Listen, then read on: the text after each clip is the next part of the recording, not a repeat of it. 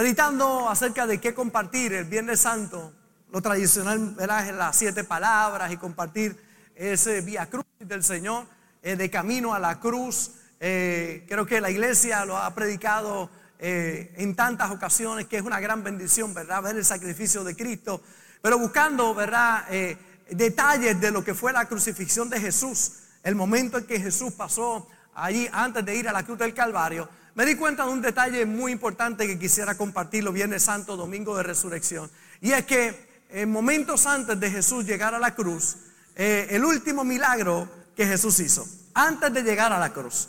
¿Cuál fue su último milagro? Conocemos su primer milagro, el primer milagro que Jesús hace es en las bodas de, eh, de, aquella, de aquella pareja de Caná que eh, se iban a casar, se acabó el vino, Jesús interviene y salva, ¿verdad? La ceremonia y todo lo que está pasando allí. Interesante el primer milagro que Jesús hace, pero meditando en el último milagro de Jesús antes de ir a la cruz a morir, eh, aparece en el libro de Mateo, en el capítulo 26 y en el verso 50. Hay tres grandes enseñanzas que yo quiero compartir con ustedes acerca de este milagro. Cada milagro, Tiene un simbolismo, no solamente porque le ocurrió a alguna persona, sino porque tiene una enseñanza para todos nosotros en el día de hoy. Y en Mateo capítulo 26, el verso 50, dice, y Jesús les dijo, amigos, está hablando aquí a, a Judas que lo está en ese momento entregando. Le dice, amigo, ¿a qué vienes?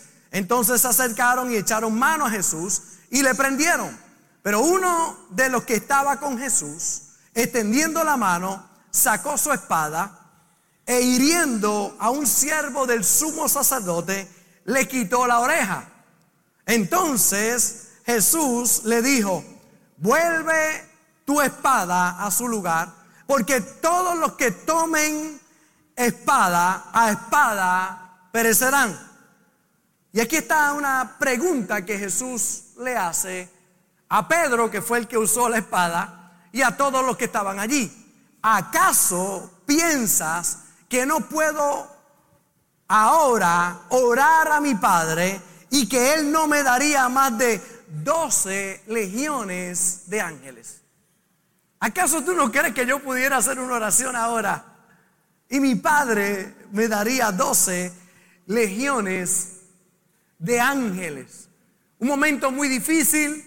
Jesús va a la cruz, él sabe a lo que va. Momentos antes está orando. Ayer en Getsemaní es tanta la presión que tiene que eh, sus capilares se rompen, comienza a sudar como grandes gotas de sangre.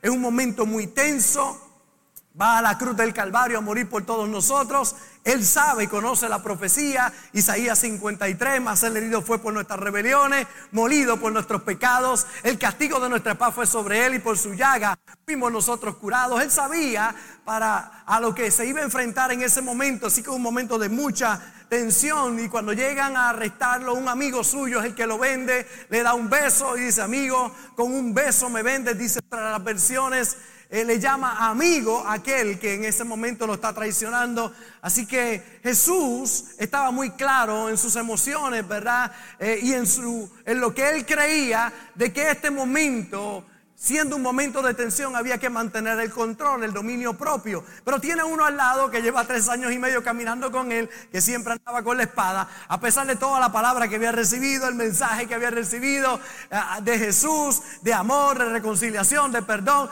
Todavía hay cosas que tienen que ser trabajadas en su vida.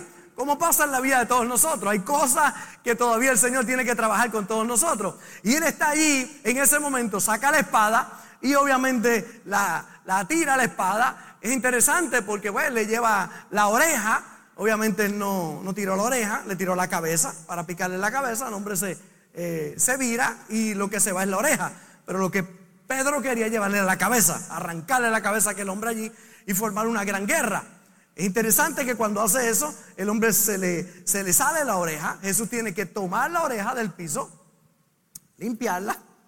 Y antes de que se forme ningún revolú allí, eh, ninguna otra pelea, Jesús le pega la oreja, lo sana y le pone la oreja. Ahora imagínese el impacto de este milagro, este último milagro de Jesús, poniéndole la oreja a un hombre que ahora uno de sus discípulos acaba de quitársela. Frente a esa acción llena de valor, el Señor no lo alabó ni reafirmó lo que él estaba haciendo, sino que lo confrontó con una de las declaraciones más maravillosas de todos los tiempos. ¿Acaso piensas que no puedo ahora orar a mi Padre y Él no me daría más de 12 legiones de ángeles? Y es que en esta declaración del Señor, Jesús, de nuestro Señor Jesús, encontramos por lo menos tres cosas muy poderosas que yo quiero compartir con todos ustedes. En primer lugar, la crisis de la vida no se manejan con fuerza humana de primera intención, porque se va a complicar los asuntos. Las crisis de la vida, las crisis de la vida no se manejan con la fuerza humana de primera intención. Y es que la reacción o la respuesta de muchos es la fuerza, la agresividad, el intelecto, la manipulación, la astucia. Pero el mensaje de Jesús va mucho más allá, mucho más profundo. Es un mensaje más allá de lo humano a lo divino. Cómo Dios obra en los momentos más difíciles y cómo deberíamos obrar nosotros en momentos de tensión, en momentos difíciles, en momentos de adversidad. Aquí el Señor nos está mostrando el camino que tenemos que seguir. Pedro es el reflejo de todos nosotros que queremos reaccionar con nuestras fuerzas, que queremos resolver los asuntos con nuestro intelecto, con lo que sabemos y pensamos que es lo mejor que puede ser en ese momento. Pero cuando usted mira la historia bíblica se da cuenta que devolver mal por mal no es nunca una solución. Tratar de solucionar las crisis humanas con la sabiduría humana no va a funcionar. La violencia, aunque parezca justa, suele agravar más los problemas. En nuestro Puerto Rico, unos días atrás, vivimos una escena que marcó, ¿verdad? Eh, se volvió viral por el mundo entero al ver a un hombre que intercepta a otro con un auto. Y cuando lo intercepta, el otro se baja con un bate. No sabemos qué ocurrió, cuál fue la situación eh, que estaban enfrentando. Obviamente había algún tipo de pelea. Este viene y lo, lo intercepta se baja con un bate para golpear al otro y hace un aguaje que lo va a golpear y le rompe uno de sus cristales, pero el otro saca un arma y comienza a dispararle. Y le dispara, no sé, 10, 12 veces, remata en el piso también, allí. Y él pensó que estaba resolviendo un problema, pero el problema en vez de resolverse se agravó más todavía. Ahora está en una gran situación que tiene que enfrentar. Eh, yo no quiero. Eh, pensar con nadie en este momento, ¿verdad? ¿Cuáles fueron las situaciones que llevó todo esto? Si era defensa personal o no lo era. La realidad es que es un gran problema y una vida que se perdió allí en ese momento. Porque hubo alguien que en un momento determinado no tuvo dominio propio y, control de una escena muy difícil que no sabemos cómo nosotros podemos reaccionar. Por eso, por eso podemos ver a Pedro que reacciona quería matar a aquel hombre. No si llega a tener una pistola, se le hubiese vaciado la pistola. Así que Jesús hubiese tenido que orar para que las balas se salieran y orar para que no se muriera allí. Sin embargo, Jesús le toma la oreja y se la pega una vez más a este hombre. Y es que nuestro sentido común eh, no acierta a entender en un primer momento la actitud de nuestro Señor Jesús. Sin embargo, si nos paramos a reflexionar, podemos darnos cuenta de que quiere mostrarnos algo muy importante, el triunfo del amor sobre la, violencia. No deberías enfrentar nada sin primero la sabiduría y la ayuda de Dios en tu vida. Moisés le dice al Señor, si tu presencia no va conmigo, no me saques de aquí. Pero es triste porque encontramos a muchos tomando decisiones en las crisis por sus fuerzas. Cuando miramos la muerte de Jesús, es la enseñanza más grande de la historia de la humanidad. El que todo lo puede, se entrega a morir por nosotros. No lo mataron, sino que Él dio su vida por todos nosotros. Él se entregó por nosotros para pagar el precio de nuestro pecado, de nuestra maldad. Nos tocaba a nosotros morir por causa del pecado a una muerte eterna, pero Cristo ocupa nuestro lugar allí en la cruz del Calvario demostrando con amor cómo puede cambiar la vida de alguien si en vez de obrar de acuerdo a su intelecto o a su razón humana o a su sabiduría humana, depender del Dios Todopoderoso, poner los asuntos en las manos del Señor. es que cuando emoción sube, inteligencia baja. Escuchaba un testimonio en estos días que por razones, ¿verdad?, de, de, lo que es el testimonio, no puedo usar sus nombres, pero nos habla de la perseverancia en el amor de Dios. Como una persona una y otra vez insulta, agrede, trata de robarle el gozo a esta pareja que vive tranquila y por mucho tiempo los estuvo maltratando, pero ver cómo ha pasado el tiempo y una y otra vez me preguntaban, pastor, ¿qué hago? Bendíganlo, oren por ellos, échale bendiciones del cielo. Al que te maldiga, bendícelo. Aquel que te haga daño, hazle un bien. Cristo habló de cuatro cosas que tenemos que hacer. Que tenemos que, número uno, tenemos importante, tenemos que amar a las personas. Número dos, bendecirla. Número tres, hacerle bien. Y número cuatro, orar por ella. Claro, la gente quiere resolver todo con la oración sin hacer las primeras tres. Amar, bendecir, hacer bien y orar por ellos. Pero qué lindo ver que ha pasado el tiempo y en estos días me contaban y me decían, pastor, Dios hizo la obra, Dios lo cambió todo, Dios abrió una puerta maravillosa y un milagro ocurrido extraordinario. El amor triunfando por encima del odio.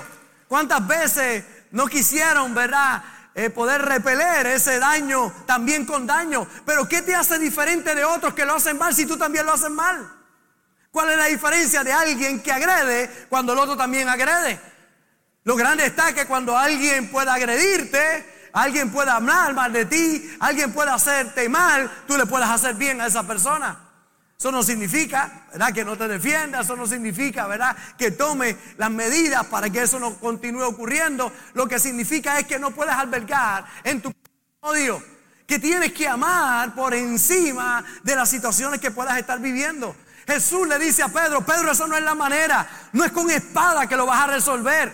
Pedro, así no se resuelven los conflictos de la vida. La gran enseñanza de este último milagro de Jesús, número uno, es que no es con fuerza. Si lo haces con fuerza, te meterás en más problemas, en más dificultades. Segunda de Corintios, capítulo 10, verso 4. Pues, pues aunque andamos en la carne, no militamos según la carne. Porque las almas de nuestra milicia no son carnales, sino poderosas en Dios para la destrucción de fortalezas Mire cómo dice esta otra versión. Pues aunque vivimos en el mundo, no libramos batallas como lo hace el mundo. Las armas con que luchamos no son del mundo, sino que tienen el poder divino para derribar fortalezas.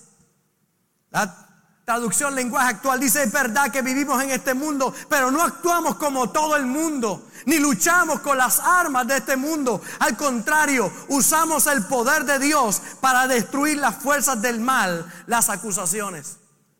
Usamos el poder de Dios. Es cuando entendemos que nuestra fuerza humana no resuelve los problemas. Cuando quieres resolverlo, verá, con tu fuerza. Cuando tú quieres resolver los asuntos bajo la emoción de coraje que puedas tener en ese momento, no vas a resolver el problema, vas a agravar el problema en tu vida.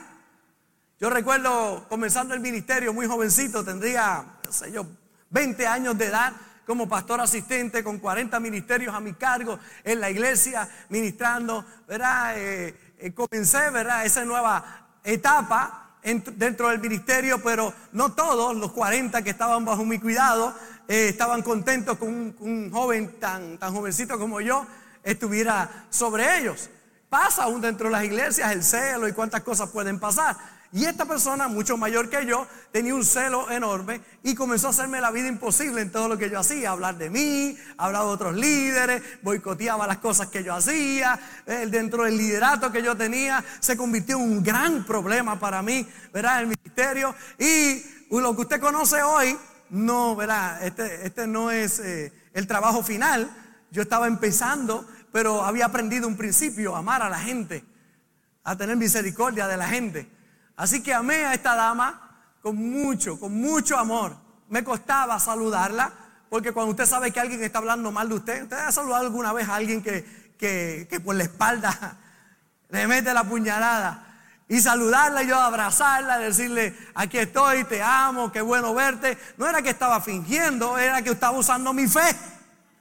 Estaba creyendo que algo lindo iba a pasar en la vida de esa persona, creyendo que algo iba a cambiar en ella. Una y otra vez me tomó algún tiempo poder seguir con esa paciencia y ese amor. Pero llegó un momento que Dios tocó el corazón de esta dama de una manera especial, se acercó donde mí, me dijo, Robert, yo he estado haciendo esto, he estado eh, eh, tratando de boicotear todo lo que tú haces, pero Dios habló a mi corazón, ha cambiado mi corazón y yo quiero decirte que te amo, que estoy aquí para ayudarte. Aquella mujer se convirtió en alguien incondicional para nosotros, fue muy especial para mí, para la pastora, ganamos una gran hermana en Cristo, una gran amiga en Cristo Jesús. Cuando nació nuestra primera hija, nos compró todo el juego de cuarto de nuestra hija allí eh, y fue un gran, un gran regalo. Recuerdo eh, ver las palabras de aquella mujer y la actitud de lo que Dios había hecho en su corazón. Si yo hubiese eh, antagonizado con ella, si hubiese peleado con ella, quizás en aquel momento se hubiese destrozado una relación, se hubiese boicoteado lo que yo estaba haciendo. ¿Cuántos problemas no se hubiesen formado? Pero decidí escoger el camino del amor en medio del momento difícil que estaba viviendo. Y es que tenemos dos caminos que escoger, el camino del bien y el camino del mal. Nunca el camino de la violencia será el camino del bien. Nunca. Nunca el camino de agredir, de herir a otros. Ah, es que me hirieron. Oh, pero cuando alguien te hiere no te da a ti la facultad de herirlo también para atrás. Porque está siendo igual que la otra persona. Y el problema es que cuando alguien hiere a alguien, usualmente el que responde, responde con más fuerza que aquel que lo hirió. O sea que si lo hizo mal este, este lo hizo doblemente mal. Porque tristemente así es la naturaleza humana. En este último milagro que el Señor hace antes de ir a la cruz a morir, le está dando una gran enseñanza a Pedro. Pedro, guarda la espada. No es con espada que lo vas a lograr, Pedro. Tienes que ver que hay una realidad mayor la realidad del Espíritu. Pero hay muchos que creen que se la saben todas, que su astucia los va a sacar de las dificultades. Creen que no necesitan a Dios y que solo pueden. Solo que ven una gota debajo del auto de aceite y piensan que no es nada. Pero llega el día en que el motor ya no funciona. Parece un pequeño liqueo, algo pequeño, pero que si no lo trabaja con el tiempo va a traer destrucción a tu vida. Jesús le declara esta palabra a ellos. ¿Acaso piensas que no puedo ahora orar a mi Padre y que Él no me daría más de 12 legiones de ángeles? Pedro está pensando incorrectamente. No es con sus fuerzas, porque lo vas a dañar. Tus fuerzas son limitadas, no resuelven el problema. Es poniendo tu vida en las manos del Señor y no alejándote del Señor. Hay gente que quiere resolver su problema financiero por sus fuerzas, con la sabiduría humana, sin entender que honrando a Dios hay cosas poderosas que van a ocurrir en su vida. Él dijo, probadme si no abriré las ventanas de los cielos y derramaré bendición hasta que sobreabunde. Porque no es con fuerzas, ni con tu sabiduría, es con la fuerza y la sabiduría de Dios. Y si alguien está falto de sabiduría, pídasela a Dios. Dios se la dará abundantemente y sin reproche. Escribía en el libro La Escuela del Carácter una de las escenas que vivimos en nuestro colegio en medio de una feria que teníamos eh, de machinas para recaudar fondos para el colegio. Recuerdo que habíamos contratado unas personas, y pero las personas que montaban el asunto, eh, estos jóvenes pues no estaban en buenos caminos.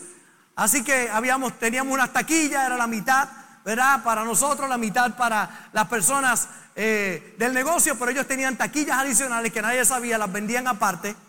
Así que la pastora le dicen, no, están vendiendo otras taquillas por allá, cuando el acuerdo es que de lo que se venda mitad y mitad. Así que estos jóvenes estaban sacando provecho, ¿verdad? Para su vicio, para lo que tenían en aquel momento. Y recuerdo que la pastora va y estos jóvenes le hacen frente y uno de ellos ah, le dice cuatro cosas a la pastora, insulta a la pastora. Yo estoy trabajando en otras áreas, me llama, me dice, le acaban de insultar a la pastora. Y mire hermano, yo amo a Dios con todo mi corazón, pero amo a mi esposa también. Y me salió lo de Ninja Turtle.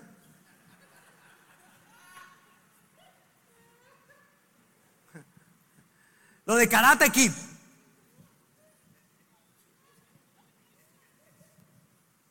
Dice, están insultando allí a la pastora. Salgo yo para allá y entonces pues hay un grupo de caballeros de la iglesia van conmigo. Cuando yo miro el grupo que tengo, eran unos talibanes antes de conocer a Jesús, todos ellos. Eran unos talibanes tremenditos allá, pero Dios los había cambiado, los había transformado, pero ellos van conmigo. Cuando yo me paro frente a aquel muchacho, le digo, ¿qué es lo que está pasando? Él comienza a insultarme a mí también.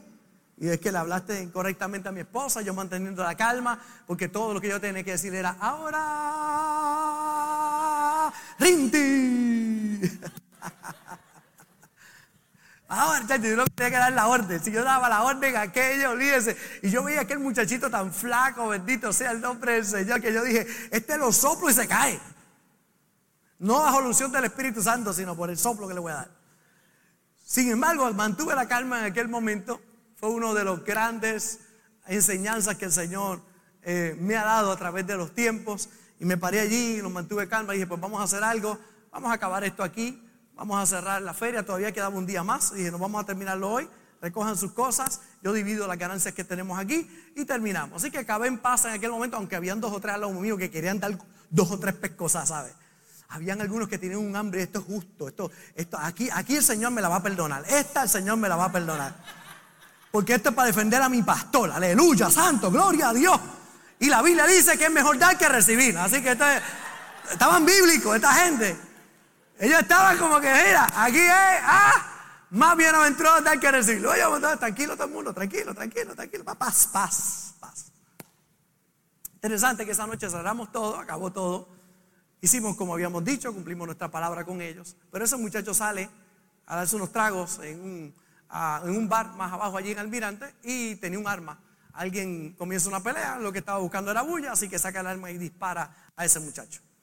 Así que esos tiros eran para el pastor feliz. Pero el pastor feliz no lo recibió porque el pastor feliz no cayó en la trampa de la violencia. Parecía que estaba perdiendo en aquel momento, sin embargo estaba ganando. Me estaba ganando mi vida. Me estaba ganando recibir algunos disparos. Estaba ganando que alguien fuera herido de los que estábamos allí. Estaba ganando mucho. Pero en el momento, pastor, que usted pensaba en el momento, pues yo le voy a hacer como siempre, bien sincero, partirle la cara en el nombre del Señor. Eso es lo que quería. Eso es lo que latía allá adentro. Dentro de todos nosotros hay dos naturalezas, el hombre carnal y el hombre espiritual. Todos tenemos a David Banner en nuestra vida. ¿Cuántos se acuerdan de David Banner? El Hulk por dentro, ¿verdad? Usted está normal, pero una situación detona y usted le sale el monstruo verde para afuera. Por eso siempre andaba, mira, con un bultito. ¿ah? Siempre andaba pelado, siempre andaba mal, porque cuando prosperaba y echaba hacia adelante le salía el monstruo y tenía que irse para otro lugar, habiéndolo perdido todo otra vez a empezar otra vez. Y así encontramos un montón de gente, termina matrimonio, termina familia, termina relaciones, termina trabajo, porque le dan rienda suelta precisamente a esas emociones que los están destruyendo. Eso te va destruyendo la vida y tú piensas, no, yo estoy haciendo lo justo. No, no estás caminando en el espíritu como deberías hacerlo. Ay, es que no hacerlo es ser tonto. No, tonto es vivir como estás viviendo. Tonto hubiese sido yo si enfrento a aquel hombre tonto en no seguir el consejo del Señor. No es así, Pedro. Yo no sé para quién yo vine a hablar en el día de hoy, pero no es así. No es con fuerza, no es peleando, no es con violencia, mi hermano. Aprende a poner eso en las manos de Dios. Mire como dice Zacarías. Entonces respondió y me habló diciendo, esta es la palabra de Jehová Babel que dice, no con ejército ni con fuerza, sino con mi espíritu, ha dicho Jehová de los ejércitos. Gracias por el aplauso. Aplaude la naturaleza.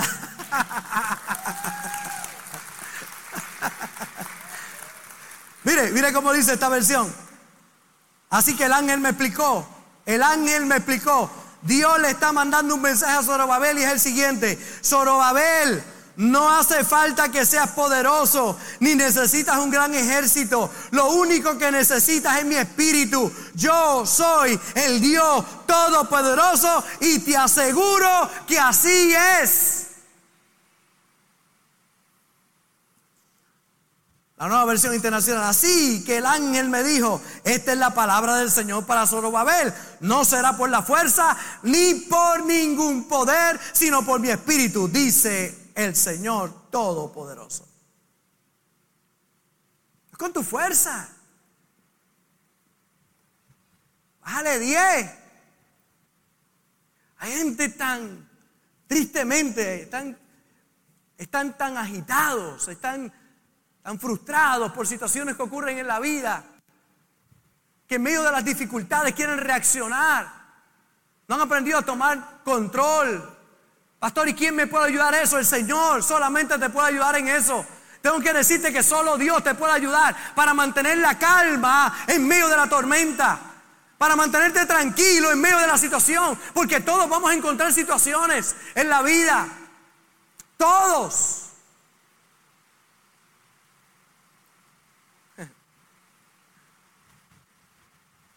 Preguntaron a alguien cuál era la diferencia entre horrible y terrible. Bueno, sencillo.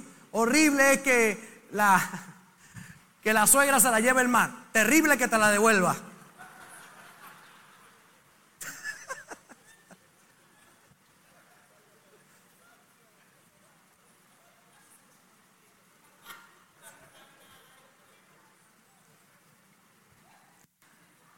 Yo sé que hay momentos difíciles, momentos muy difíciles de la vida que tenemos que enfrentar, pero necesitas la paz de Dios, la paz de Dios. Esta muchacha que le dice, mami, me peleé con, con mi esposo, le dije que me voy para tu casa, lo voy a dejar solo. Y él dice, no, no, si realmente quieres castigarlo, dile que yo me voy para la tuya.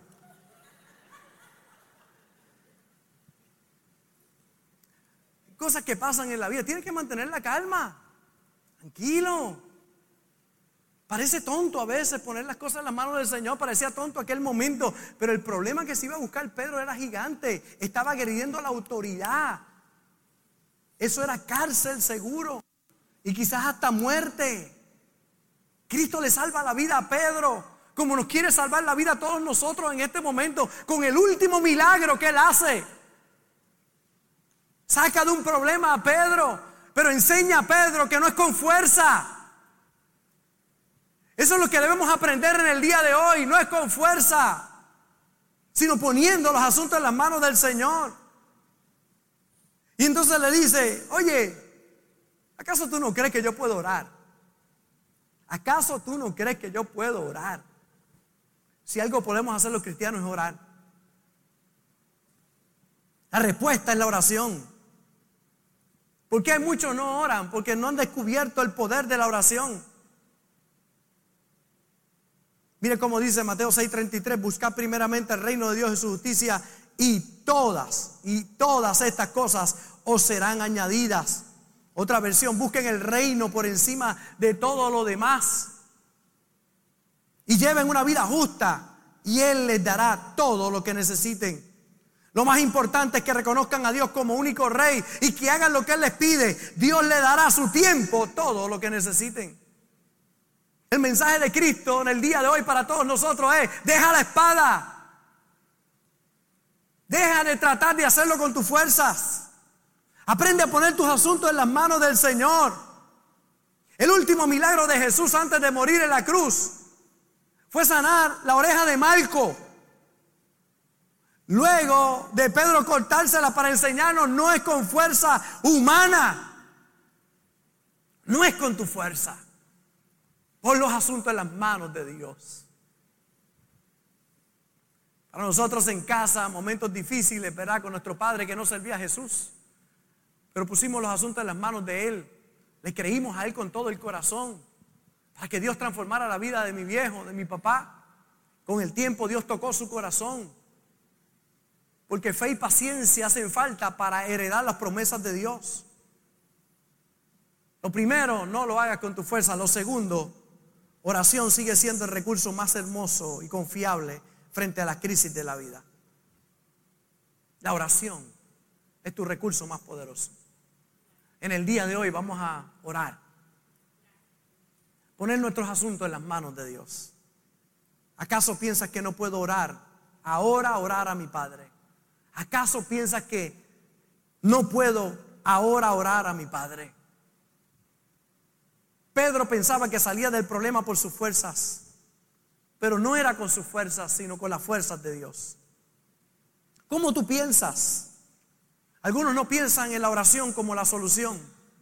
Por eso es que viven vidas tan desgraciadas. Necesitan a Jesús en su corazón.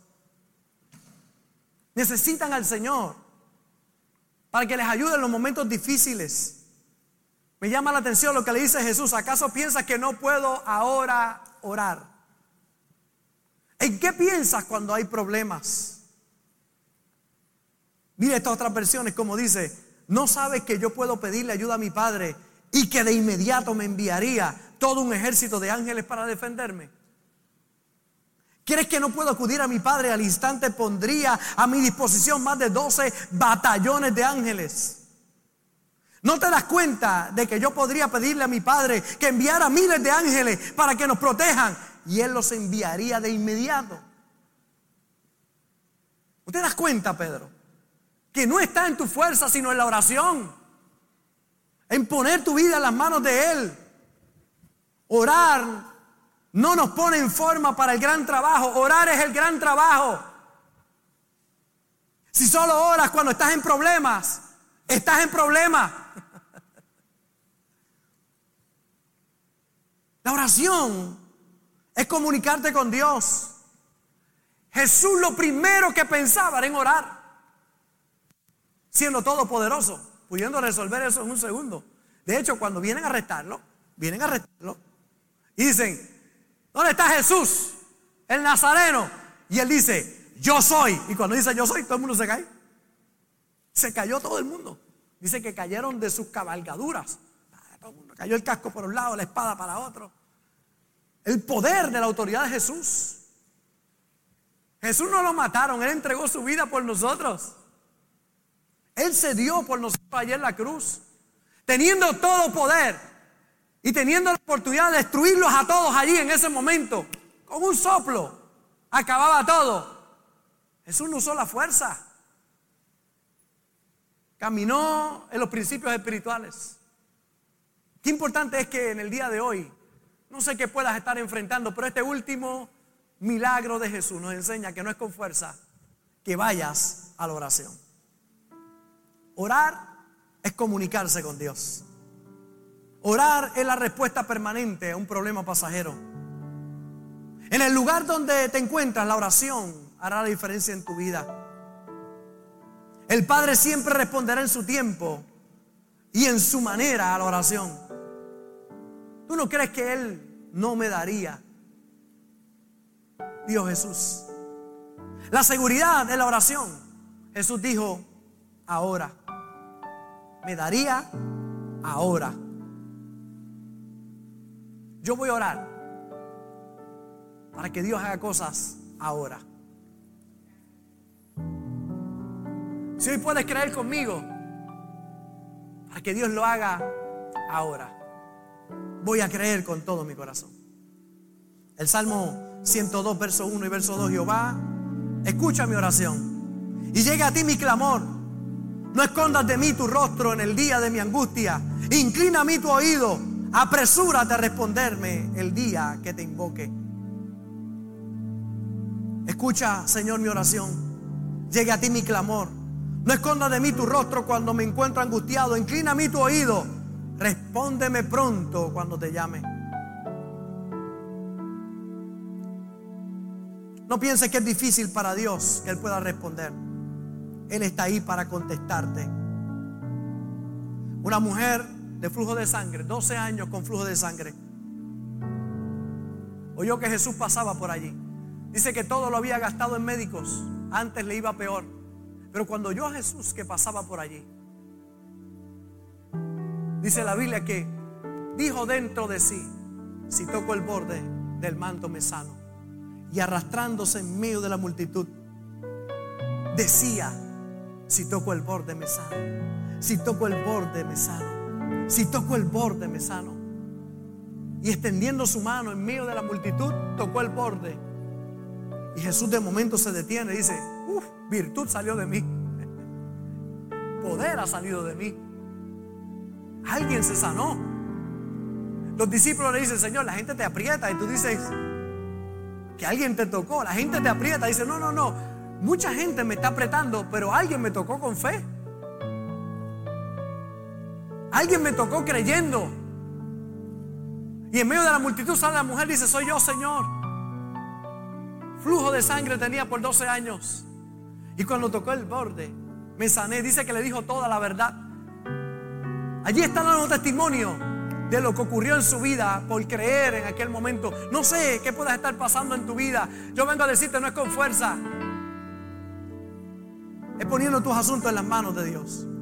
Isaías 65, 24. Y antes que clamen, responderé yo. Mientras aún hablan, yo habré oído. Mi intención en el día de hoy es elevar tu fe. Para que puedas creer que Dios va a obrar de manera especial. Dos hombres encarcelados los ponen en lo último de la cárcel después de haberlos azotado mucho. Y estando allí, no están quejándose, no están maldiciendo. Dice la Biblia que se pusieron a cantar y dice que a medianoche Dice, pero a medianoche orando Pablo y Sila cantaban himnos a Dios y los presos los oían. Entonces sobrevino de repente un gran terremoto, de tal manera que los cimientos de la cárcel se sacudían y al instante se abrieron todas las puertas y las cadenas de todos se soltaron. ¿Cómo tú reaccionas cuando pasan momentos difíciles. A estos dos, Pablo y Silas, los azotaron mucho, los tiraron en lo último del calabozo, los, los ataron de manos y pies. Y con dolor estaban allí. Pero ¿qué hicieron en ese momento? Cantaron. A medianoche comenzaron a cantar y adorar. Y de repente algo ocurrió. Las cadenas se cayeron. Las puertas se abrieron. Yo he venido hoy con un mensaje de Dios para tu vida. No trates de hacerlo con tus fuerzas. Se empeoran los asuntos. Pon tu vida en las manos de Dios. Dile, Señor, esto lo pongo en tus manos, te necesito. Necesito tu sabiduría. Pero cuando tú clamas, cosas extraordinarias pueden ocurrir. Moisés dijo al pueblo, no temáis estar firmes y ver la salvación que Jehová hará con nosotros hoy. Porque los egipcios que hoy habéis visto, nunca más para siempre los veréis. Jehová peleará por vosotros y vosotros estaréis tranquilos. Entonces Jehová dijo a Moisés, ¿por qué clamas a mí? Di a los pueblos, al pueblo, a los hijos de Israel que marchen. Ese último milagro de Jesús nos enseña a poner nuestra vida en las manos de Él. Qué poderoso saber que en una noche Dios lo puede cambiar todo. Termino diciendo la oración, la pregunta de Jesús, ¿acaso piensas que no puedo ahora orar a mi Padre? ¿Acaso piensas que no puedo orar? Pedro, no lo hagas más con tus fuerzas. ¿Cuántos Pedros habremos aquí hoy? Tratando de hacerlo con nuestras fuerzas. Pero el Señor te dice hoy, no con fuerzas, no es respondiendo mal con mal. Aprende a caminar en el Espíritu. Aprende a caminar en los principios del Señor. Te amo, pastorita. Aprende a poner tus asuntos en las manos de Él. Y hoy, esta mañana, Dios te trajo aquí. Porque este último milagro de Jesús te enseña a depender de Dios. No sé qué puedes estar pasando, qué situación puede estar pasando en tu vida, pero Él te dice hoy, ponlo en mis manos, que todo va a estar bien. Gracias por conectarte con nosotros. Ha sido una hermosa bendición poder compartir contigo la palabra de Dios. Te pido dos cosas. Número uno, comparte con alguien más. Que otros también puedan ser bendecidos por la palabra. Y número dos, Envía tu ofrenda para que podamos continuar llevando el mensaje de fe y de esperanza a tanta gente que lo necesita. Lo puedes hacer a través de ATH Móvil en donaciones, Fuente de Agua Viva, Vega Baja, o a través del PayPal, Fuente Vega Baja. Si no das, no pasa nada. Pero si das, Él ha prometido abrir las ventanas de los cielos y derramar bendición hasta que sobre y abunde. Muchas bendiciones.